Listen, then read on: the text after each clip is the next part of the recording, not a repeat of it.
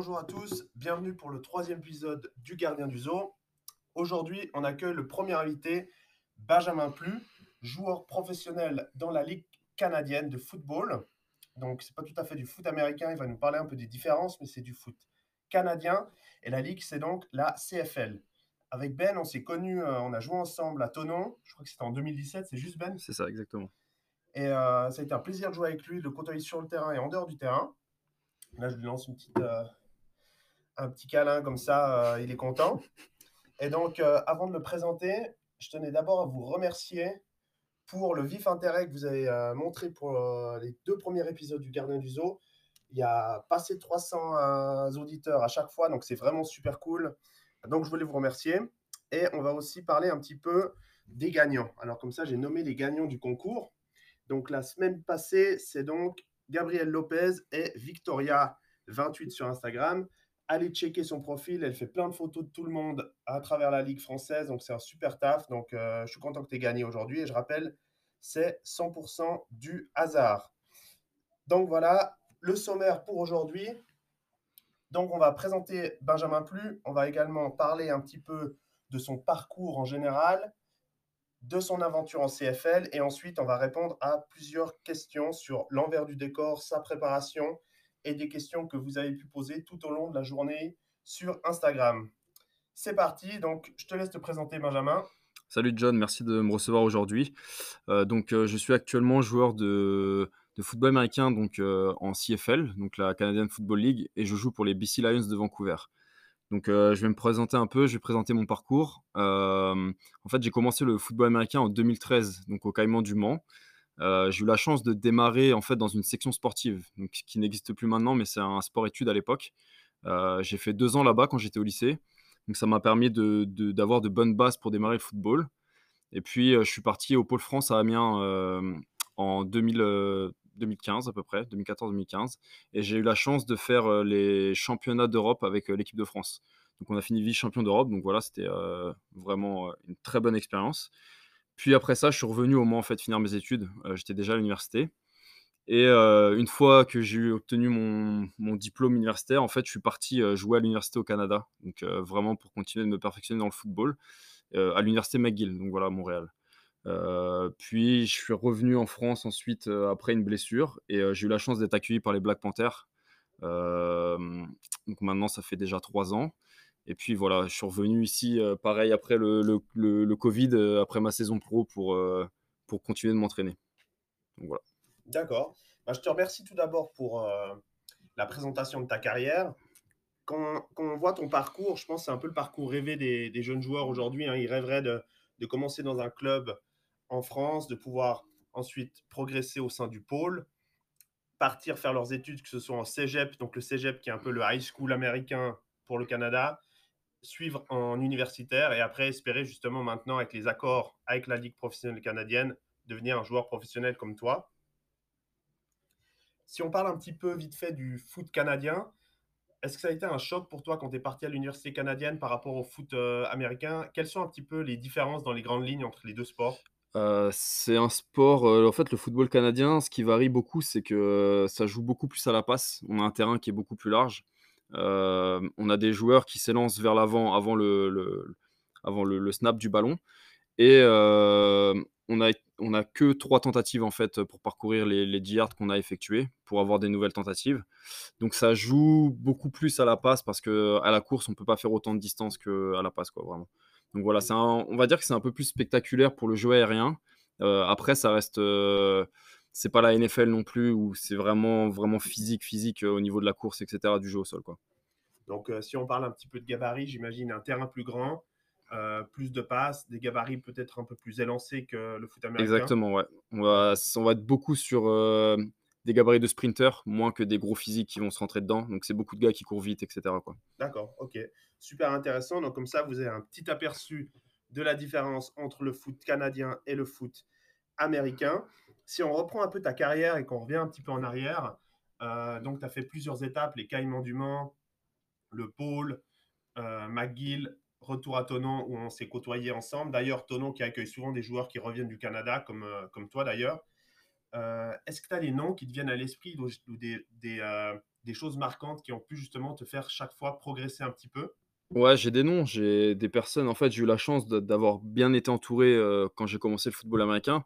je peux citer Charles Pavio, d'ailleurs, qui est actuellement directeur, sportif au Caïman à l'heure d'aujourd'hui. c'est lui qui encadrait la section sportive à l'époque. Donc, c'est vrai qu'il m'a, il m'a beaucoup appris. Il m'a permis d'intégrer l'équipe de France aussi.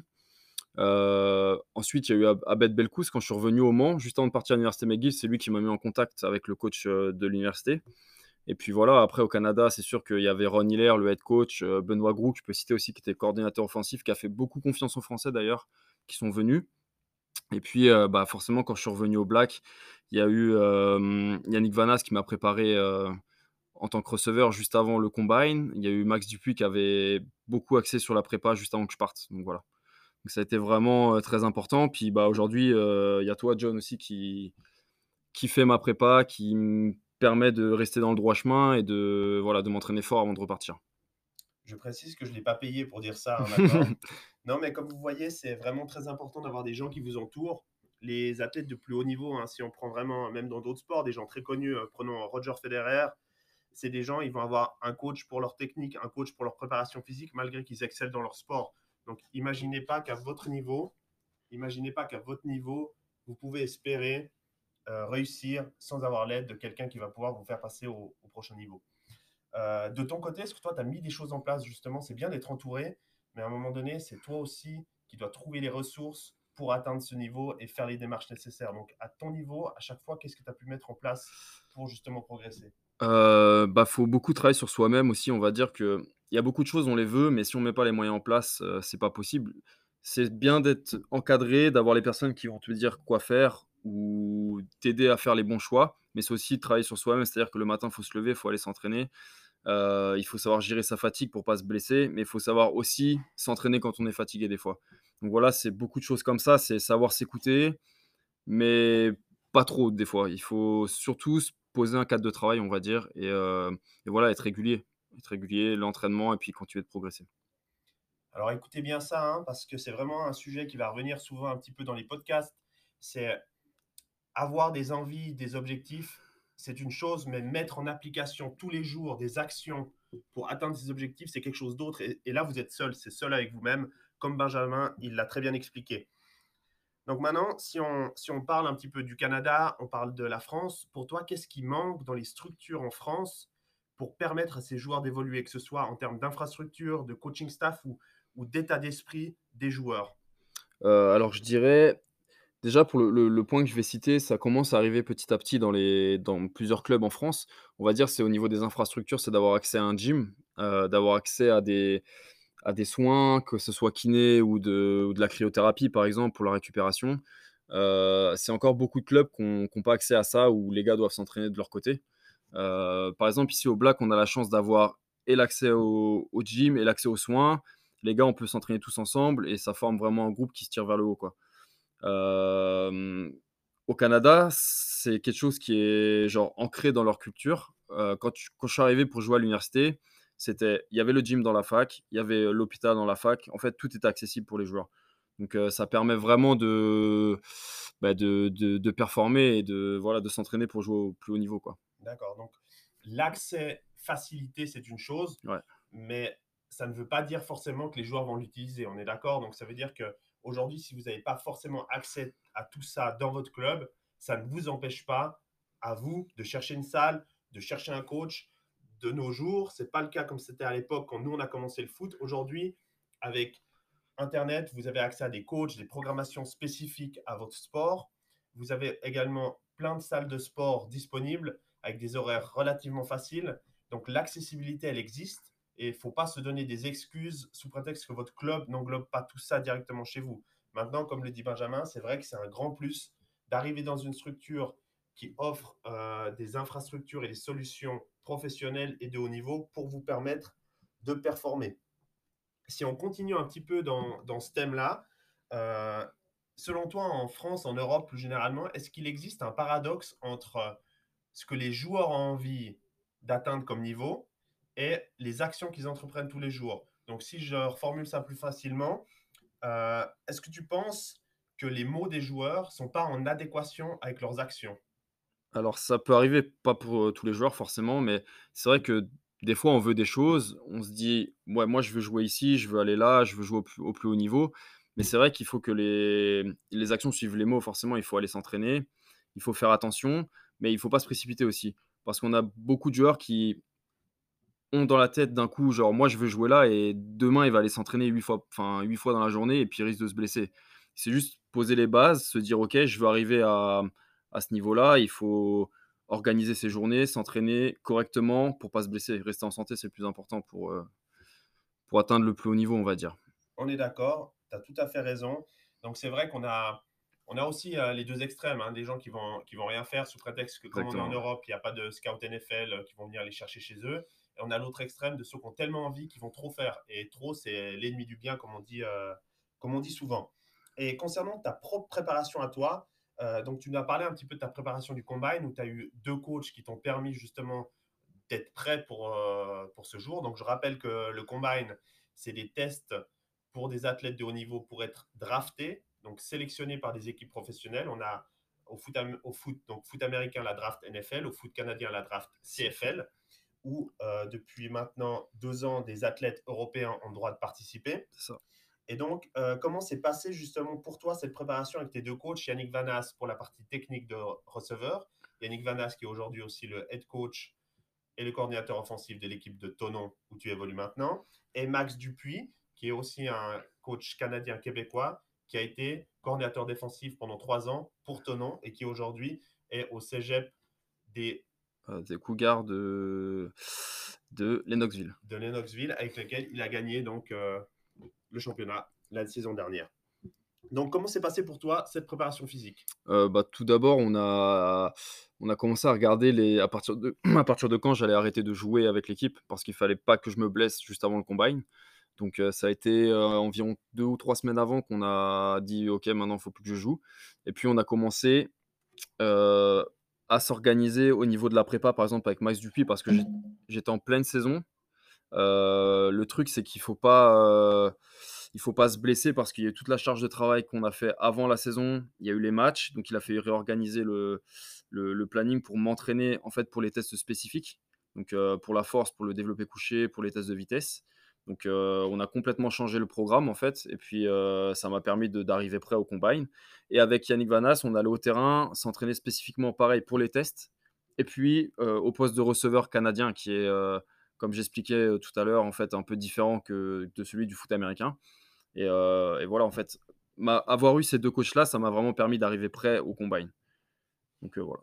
D'accord, ok, super intéressant. Donc, c'est vrai que quand on parle de, de haut niveau, un sport de performance tel que le, foot américain, et j'englobe par le foot américain le foot canadien aussi, euh, on a vraiment besoin de caractéristiques physiques et athlétiques très spécifiques au poste où on joue. À savoir qu'on doit être assez volumineux pour protéger les muscles et la structure osseuse du corps. On doit avoir une certaine force pour produire de la vitesse et on doit également être capable de transformer cette force en explosivité et en puissance afin de bouger rapidement, d'être un joueur qui est explosif sur le terrain. Donc ça requiert tout un tas de compétences qu'on peut travailler en salle et en plus de ça, on doit ajouter des compétences qui sont techniques, propres à sa position et encore des compétences tactiques, où on peut appeler ça le football IQ aujourd'hui, les connaissances du football. Exactement. Donc c'est tout un tas de, tout un tas de compétences que tu dois intégrer de manière assez rapide. Et en plus, quand on parle de combine, on a des exercices spécifiques avec des techniques spécifiques qu'on doit entraîner et qui ne sont pas forcément toujours relatives à ce que tu vas avoir sur un terrain. Donc j'imagine que ta, préparation a dû être vraiment très spécifique pendant cette période.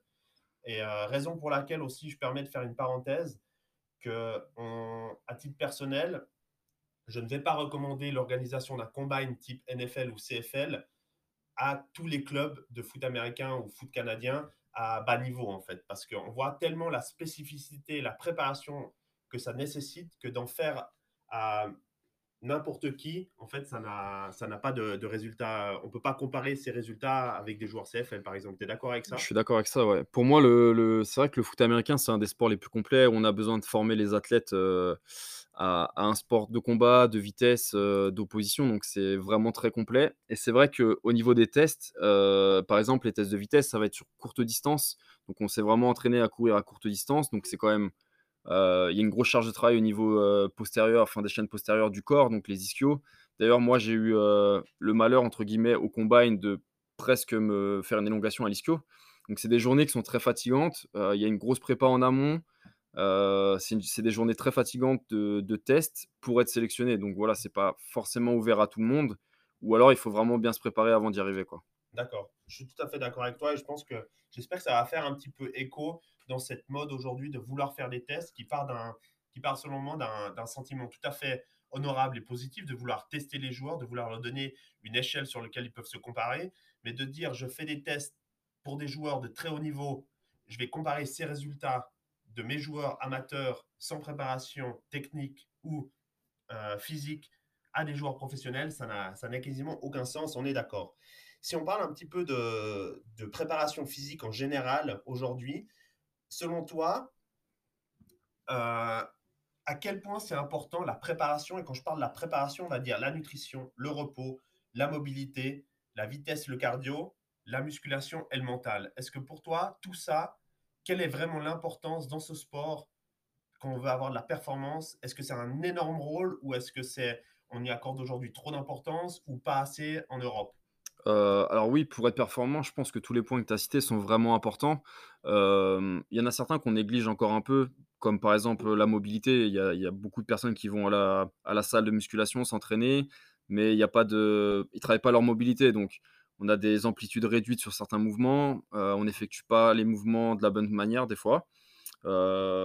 préparation mentale, oui, il faut être préparé mentalement pour performer parce que mine de rien, si t'es pas bien dans ta tête, tu seras pas bien sur le terrain. Donc il faut quand même savoir travailler sur soi-même aussi.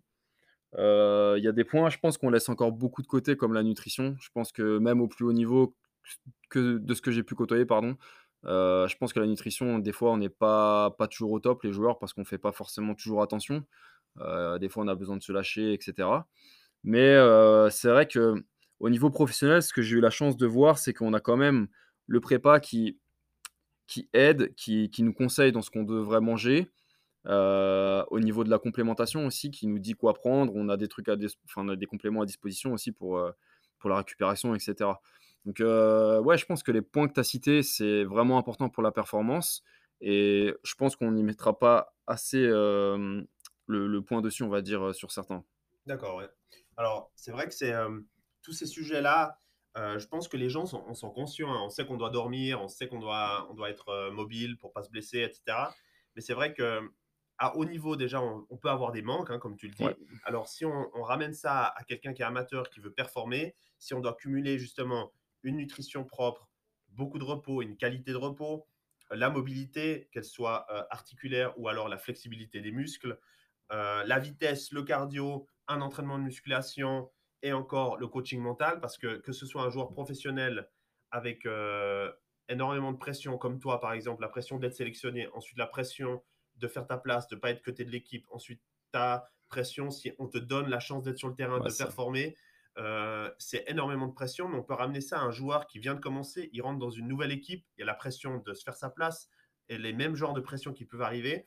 On néglige souvent le coaching mental et euh, c'est quelque chose aussi qu'on a amené et tu vas découvrir aussi à, à Tonon cette année avec nous, c'est qu'on a amené justement un préparateur mental qui va venir faire une émission ici aussi. Euh, en tant qu'invité et que je veux pouvoir vous présenter un petit peu plus la préparation mentale. Mais c'est vrai que tout ça, ça englobe la préparation. C'est pas simplement je prends un abonnement de fitness, je vais faire du bodybuilding, je prends un abonnement de crossfit, je vais faire du crossfit ou je vais prendre la force, donc je vais m'entraîner avec un powerlifter. La préparation, ça englobe vraiment tout ça et c'est pour ça aussi euh, qu'on a décidé au PAC et euh, Benjamin pourra confirmer ensuite qu'on place l'athlète vraiment au centre et qu'on a des spécialistes dans chacun de ces domaines. Comme ça, le joueur, il peut dire, OK, moi, je sais que la nutrition, c'est un point faible. Boum, je peux prendre un plan nutrition. Là, je me sens pas bien mentalement. J'ai un préparateur mental. Je suis blessé. J'ai une kiné du sport spécialiste, etc. Et donc, voilà. Donc, tout ça pour en arriver, en fait, à toi, tu as l'habitude entre McGill, l'université, donc il y a des infrastructures très proches des universités américaines, et maintenant les BC Lions, euh, donc au Canada, équipe professionnelle la Ligue euh, CFL. J'imagine qu'en termes d'infrastructure, de staff et de tous les services que je viens de citer, ben, vous êtes super bien encadré. Donc, quand tu reviens en Europe, j'imagine que ton choix, c'est de trouver une structure qui te permette d'être aussi proche que ce que tu as dans ton équipe professionnelle. Donc, est-ce que ça, ça a motivé le choix de travailler avec le PAC ou est-ce que c'est euh, juste parce qu'on se connaissait qu'on a joué ensemble? Alors non, le fait qu'on se connaissait, ça m'a permis aussi de voir ce que toi tu faisais. Donc ça m'a permis de découvrir le, pack athlète. c'est vrai qu'avec l'expérience que j'ai eue, quand, quand tu as tout à ta disposition, c'est sûr que c'est plus facile donc pour performer et quand tu reviens, c'est là que tu dis: «Ah OK, là j'ai plus plus tout ça, je vais faire comment?» j'avais le choix de de continuer de m'entraîner avec le prépa de de BC en fait, qui continuait de donner les programmes aux joueurs. On avait des appels etc. mais aussi beaucoup de joueurs font appel à un coach personnel. Donc moi, c'est ce que j'ai décidé de faire, de travailler avec toi, d'avoir un coaching adapté en fait, à mes objectifs, donc qui étaient de repartir en CFL, de performer. Et puis, il y a eu quand même, euh, on peut reparler de cette période-là, le confinement, etc. Donc, on a continué d'adapter le programme. Euh, maintenant, la, saison CFL, malheureusement, a été annulée. J'ai continué de travailler avec toi et j'ai eu la chance de revenir donc, au Black Panther et de bénéficier de, toutes les structures qu'on a citées euh, plus tôt. D'accord. Donc, pour toi, c'était un choix qui était logique. Et tu retrouves donc tous les besoins que tu as, donc tous les besoins au sein du PAC et euh, que ce soit en période de confinement, en préparation. Et aujourd'hui, donc, tu recommanderais à un athlète qui voudrait se préparer pour le combine ou qui est professionnel ou amateur? Ouais, exactement. Bah, j'ai euh, j'ai pu continuer de m'entraîner sereinement, en fait, sans douter de, de, ma préparation. Je savais que en appliquant euh, les choses qu'on avait mis en place ensemble, je savais que je repartirais prêt dans tous les cas pour la, pour la saison. Donc c'est cool, les gars. Donc vous savez que maintenant un joueur professionnel travaille avec nous, mais on travaille aussi avec des amateurs, des jeunes joueurs de tout niveau, d'accord? Et également de différents sports. En tout cas, tu es une inspiration pour beaucoup de gens. Je pense que tu pousses des portes, d'accord? En France, tu, es, un des premiers joueurs français donc à jouer au niveau professionnel. Euh, c'est un poids, mais c'est aussi une opportunité. Tu vas permettre à des générations de faire encore mieux que toi. Euh, si maintenant, tu avais devant toi, sur le script, j'avais écrit Jean-Claude Duss à 17 ans, mais si tu avais devant toi Benjamin Plu, 17 ans, qui commence le foot américain, qu'est-ce que tu auras envie de lui dire? Quel, conseil tu aurais envie de lui donner pour qu'il puisse faire encore mieux que ce que toi tu as fait et où tu en es maintenant? Euh, le conseil que, que, je lui donnerais, euh, alors bien sûr j'ai fait des erreurs dans mon parcours, il y a des, forcément des moments où ça aurait pu être mieux. Euh, premier conseil, c'est de, comme je disais plus tôt, c'est de entoure-toi des bonnes personnes, euh, des personnes qui vont t'aider à faire les, bons choix, parce qu'il y, y, aura forcément des choix dans ta carrière à faire. Donc, c'est faire les bons choix, encadre-toi des personnes qui vont t'aider à te préparer et te pousser vers le haut. Euh, parce que des gens qui connaissent le foot, il y en a plein qui pensent qu'ils connaissent le foot aussi et qui n'ont pas forcément la meilleure influence. Donc voilà, c'est entoure-toi des bonnes personnes qui vont t'aider.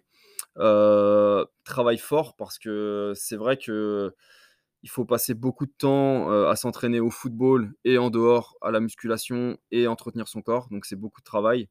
C'est très fatigant, mais ça laisse peu de temps à côté et malheureusement ce temps-là, euh, eh ben, on a d'autres choses à faire aussi dans la vie. Il n'y a pas que le foot. Enfin, je dis malheureusement, mais c'est une auto-opportunité, on va dire. un autre conseil, c'est de 17 ans, c'est de surtout pas lâcher les études. C'est de savoir concilier les deux parce que c'est important d'avoir un diplôme. Une, carrière, une va pas être éternelle. Euh, je suis encore jeune, j'ai 26 ans, mais petit à petit, je commence vraiment à penser à l'après-carrière, on va dire. Euh, parce que je me rends compte que les années, elles commencent à passer de plus en plus vite. Donc voilà, c'est tous ces points-là, tous ces points-là, on va dire, et surtout euh, continuer de croire en ses rêves, c'est très important parce que des embûches, on en a dans une carrière, par exemple. Moi, je peux citer, je me suis blessé à l'épaule juste après l'université McGill, après ma première saison. Et euh, quand ça arrivait, je suis rentré en France, je me suis fait opérer et j'ai voulu, enfin, dans ma tête, c'était, ok, j'arrête le football américain, je suis reparti de l'université, maintenant je vais faire quoi, quoi? Et puis en fait, j'ai eu des opportunités. J'ai eu la chance justement de reparler avec les coachs des Black Panthers qui m'ont dit bah écoute, nous viens ici, on va on va te reprendre en main juste avant, euh, enfin juste, juste, après que tu te sois fait opérer, pardon. Et, euh, et voilà quoi, ça m'a ça m'a remis dans le droit chemin. Donc des embûches, on en a. Euh, je me suis déjà fait couper de, l'équipe de France par exemple, mais il faut pas lâcher. Moi, je dirais, c'est croire en ses rêves et surtout ne pas lâcher. Donc si vous voulez retenir quelque chose, d'accord, c'est un, personne ne peut voler vos rêves. Si vous avez des rêves, gardez-les pour vous. Deux, mettre des objectifs en adéquation avec ses rêves, mettre des actions au quotidien pour réussir à atteindre vos objectifs, vous entourer des bonnes personnes. Et ça, c'est probablement quelque chose qui n'est pas forcément facile parce qu'on va vite faire confiance à des gens qui peut-être n'ont pas les compétences. Et on parlera là-dessus des quatre cercles d'apprentissage, d'accord, qui sont euh, inconscients d'être incompétents, conscients d'être incompétents, conscient d'être compétent et inconscient d'être compétent. Donc, c'est vraiment très important d'être dans ce cercle en tant que joueur, mais aussi dans l'entourage que vous allez prendre pour vous soutenir. Et donc, euh, de rien lâcher, d'accord? Un échec devient un échec seulement si on abandonne. Sinon, c'est simplement un obstacle. Un obstacle, on peut le traverser, on peut le surmonter. Donc, il y a toujours des solutions, il n'y a jamais de problème. Donc, c'est aussi des choses qu'on va aborder. Mais là, c'est bien que vous les entendiez de la part d'un joueur professionnel qui a traversé. On, on traverse tous des choses, des moments difficiles. Et c'est à nous de décider si on lâche ou si on continue. Là, Benjamin, plusieurs fois, il aurait pu lâcher. Il a décidé de continuer. Même si les gens ne croyaient pas en lui, même s'il entendait des critiques, même s'il était blessé, il a décidé de continuer et il en est là aujourd'hui. Et il le doit à certaines personnes, mais il le doit surtout à lui-même. Donc moi, je félicite Benjamin, je suis super heureux pour lui et euh, je suis super heureux de l'accompagner aussi dans ce processus. Euh, on est une équipe, on travaille ensemble. Le travail que je lui donne, s'il le réalise bien, ça lui permet de performer. Et moi, quand je le vois performer, ben, ça me satisfait. Puis je suis super heureux pour lui. Et je pense que c'est ça aussi, euh, le sport, c'est d'être heureux pour les gens avec qui on a joué, les gens qui représentent le même sport, le même pays. C'est euh, une notion d'inspiration et d'échange et, je trouve ça vraiment super cool. Donc, euh, je voulais te remercier pour le temps que tu as consacré aujourd'hui. Je voulais te remercier aussi, on a un téléphone qui sonne, mais voilà. Je voulais te remercier aussi donc, pour tout ce que tu donnes au football français, à la next generation, donc la prochaine génération. Et pour conclure, une petite chose assez fun, d'accord? Tu vas me dire deux choses qu'il faut complètement péter un plomb. Euh, et bah pour en revenir à ce que tu disais juste avant, justement, le fait que tu dises qu'il faut être content pour les autres, content pour les gens qu'on côtoie, qui, qui performent, etc. Euh, et ben justement, je voudrais revenir à ce point-là, c'est qu'il y a des choses qui ne sont pas très agréables à entendre. C'est des fois, c'est pourquoi cette personne-là, elle est là et pas moi? Pourquoi lui, il a, il a réussi? Je devrais être à sa place. Et ça, c'est des choses que j'ai pu entendre euh, au long de ma carrière, que j'ai pu entendre quand je suis arrivé en CFL par des, par des joueurs que j'ai côtoyés, par exemple. Et c'est, sûr, on se dit, il faut faut pas écouter ces choses-là, mais c'est toujours un peu blessant quand ça vient de personnes qu'on connaît. Donc voilà, ça c'est une des choses qui, qui m'énerve vraiment. C'est, bah, si tu n'y es pas, c'est peut-être que tu n'as pas eu l'opportunité de le faire parce que c'est pas forcément les meilleurs athlètes qui, qui réussissent c'est aussi avoir les opportunités de, pour le faire, pardon. Et puis, c'est aussi se donner les moyens de le faire. Parce que si tu n'appliques pas forcément toutes les choses, tu mets pas en place toutes les choses pour y arriver, bah voilà, c'est peut-être juste que tu n'as pas fait ce qu'il fallait. Mais il faut souhaiter vraiment à tout le monde de réussir. Ça, c'est vraiment très important. Ok. Et la deuxième? Eh ben, c'est euh, les gens qui abandonnent. Euh, on a tous ces raisons, euh, on, a, on, a, tous ces raisons d'abandonner, mais Abandonner, je dirais, euh, c'est avoir des regrets plus tard. Et puis, c'est aussi pas forcément respecter euh, les choix que tu as faits et pas respecter les, sacrifices que les gens ont fait pour toi. Que ce soit les gens qui t'ont aidé, que ce soit les sacrifices que tes parents ont fait pour toi. Par exemple, euh, quand tu vas étudier à l'université à l'étranger, c'est pas gratuit. C'est pas forcément gratuit. Quand tu vas au Canada, c'est payant. moi, j'ai eu la chance que mes parents m'aient aidé à financer ça. Donc voilà, si j'avais abandonné après ma blessure, c'était dire, ok, c'était de l'argent jeté en l'air, du temps gaspillé. Ok. voilà. Donc, si on résume, n'abandonnez pas, d'accord Ne cherchez pas des excuses pour abandonner quand ça devient difficile. Continuez à vous battre et surtout, maintenez tout ce qui est les péchés, l'orgueil, la jalousie, loin de tout ça, d'accord? Euh, Ne soyez pas jaloux de la réussite de quelqu'un d'autre, mais travaillez de votre côté pour avoir cette même réussite. Il faut s'inspirer de, la réussite des autres. Voilà, donc voilà le mot pour conclure. Euh, je vous remercie à tous pour votre écoute.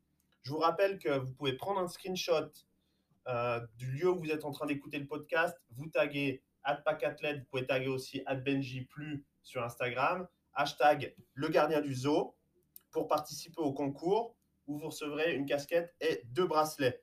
N'hésitez pas à nous faire un retour qui soit positif ou constructif.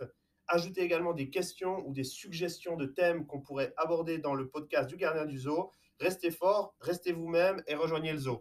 Merci beaucoup.